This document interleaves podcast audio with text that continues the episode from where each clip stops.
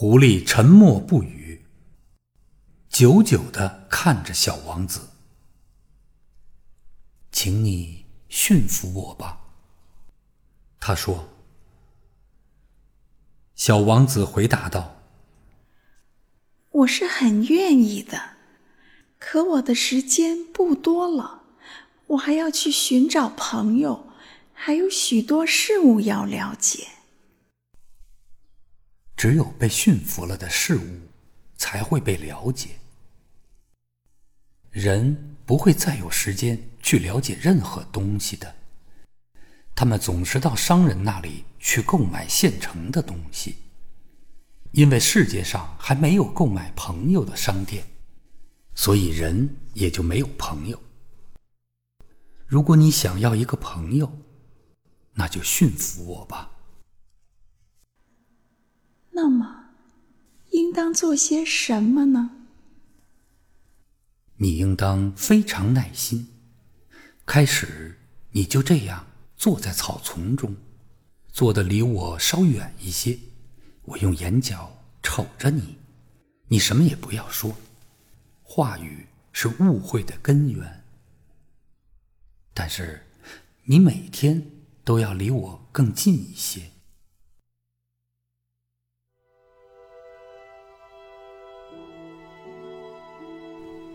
第二天，小王子又来了。你最好还是在原来的那个时间来，狐狸说道。比如说，你下午四点来，那么从三点钟起，我就开始感到幸福。时间越临近，我就越感到幸福。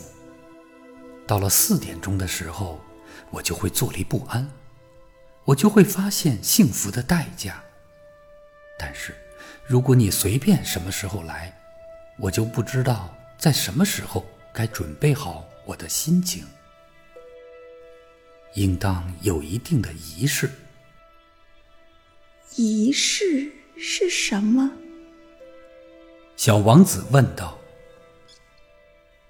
这也是一种早已被人忘却了的事。